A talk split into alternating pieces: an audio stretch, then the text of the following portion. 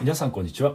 BD です。人生大逆転読書第37回をやっていきたいと思います。このラジオはですね脱コモディティ化を目指すビジネスパーソンに向けたおすすめの本を重要フレーズとともにご紹介する番組になります。えー、今日ご紹介するのはですね、えっと、本ではなくて、ちょっと YouTube の動画でして、え、プレゼンとかでね、あの、人を動かす立場なんだけど、なんか伝わらないなって思ってる人に、え、の、おすすめの動画になります。えっと、動画のタイトルはですね、人の心を動かす話し方を習得したければ、技術より日常を変えろという動画になりますね。で、えっと、このご紹介している方はですね、えっと、鴨頭義人さんという方で、えっと、大阪、大阪生まれですね。で、日本の講演家、経営者、YouTuber、まあ、自称炎の講演家、YouTube 登録者100万人以上という方ですね。あの、皆さんもしかしたらね、あの、YouTube ご覧になってる方は、あの、ご存知の方いらっしゃると思うんですけど、あの、ちょっとね、あのスキンヘッドで、あの、50歳以上のおじさんみたいな方なんですけど、最近よくね、あの、目にか、あの、とどまる動画をよく配信されてる方ですね。なんかあの、伝え方とか、スピーチのやり方とか、その辺を得意とされてる YouTuber の方ですね。はい。で、えっと、重要なポイントですね。えっと、フレーズですね。人を動かすスピーチをするには日常を変えるべき。ということなんですね。と、これ、どういうことかというと、と、まあ、鴨頭の、鴨頭さんおっしゃるには、と、体、心が動いてる以上に、まあ、体を動かし、動かしてはいけないということなんですよね。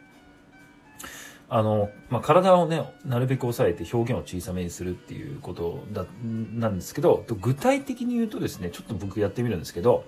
例えばね、こういう表現。あの人に出会ってから僕は人生が変わりましたみたいな感じで言うのと、あの、もう一個、もう一パターンは、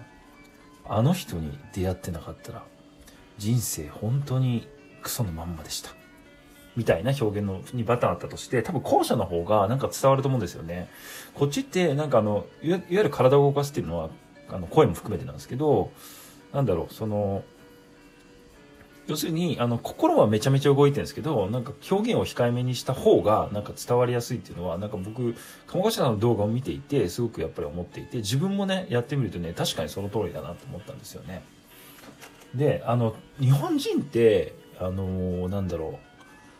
その、表現ってすごく下手って言われると思うんですけど、これなんでかっていうと、日常からなんかあんまり大げさに表現する機会ってあんまないと、普段、普段から結構おとなしめ、まあ、海外の人に比べてはすごくおとなしめだし、あんまりこう、体で表、体とか声で、なんか大きな喜怒哀楽を表現することって、まあ少ないですよね。だから、なんかな、そのドラマとかですね、そのプレゼンとかで、なんか日本人がやるとなんかちょっと、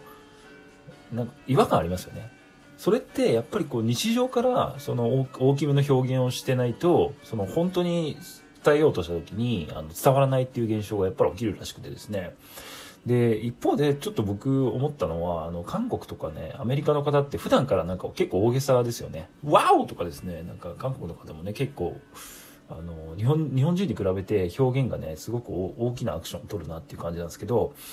そうすると、あの、本当にこう、演技をした時にめちゃめちゃやっぱりおうまいんですよね。韓国のドラマとか映画とか見てると、本当に演技とか表現がすごくうまいなと思うのは、やっぱり日常からそういうことをやってるからこそ、そうなるっていうことを、改めてね、この動画を見ていて理解したので、本当に日常から、あの、表現を豊かにしとかないと、その、いわゆるスピーチとかそういうプレゼンの時に伝える力がやっぱ身につかないなっていうのを思いました。はい。なんで、あの、日常からそのデリバリー、デリバリーっていうのは伝える力ですね。デリバリーを、力を磨く。普段やってる表現を磨くっていうことが本当に重要だなと思います。はい。で、今日から伝えるアクションプランとしては、心で感じたことを日常から声と体で表現する。例えば、ご飯を食べたら美味しいとかですね、あの、そういうことを普段からやっておくことがとっても重要だと思いますので、よかったらやってみてください。はい。で、一応あの、今日の動画の、あの、YouTube のリンクはですね、概要欄に貼っておきますので、よかったらチェックしていただければと思います。今回は以上です。今後もですね、脱コモディティ化、レアキャラ化を目指すビジネスパーソンにおすすめの書籍をご紹介していきますので、よかったら今後も聞いていただければなと思います。また、この放送を聞いてよかったよと思っていただけた場合は、いいねを押していただけると今後のモチベーションになりますので、よろしくお願いします。最後にき、最後まで聞いていただきありがとうございます。それでは、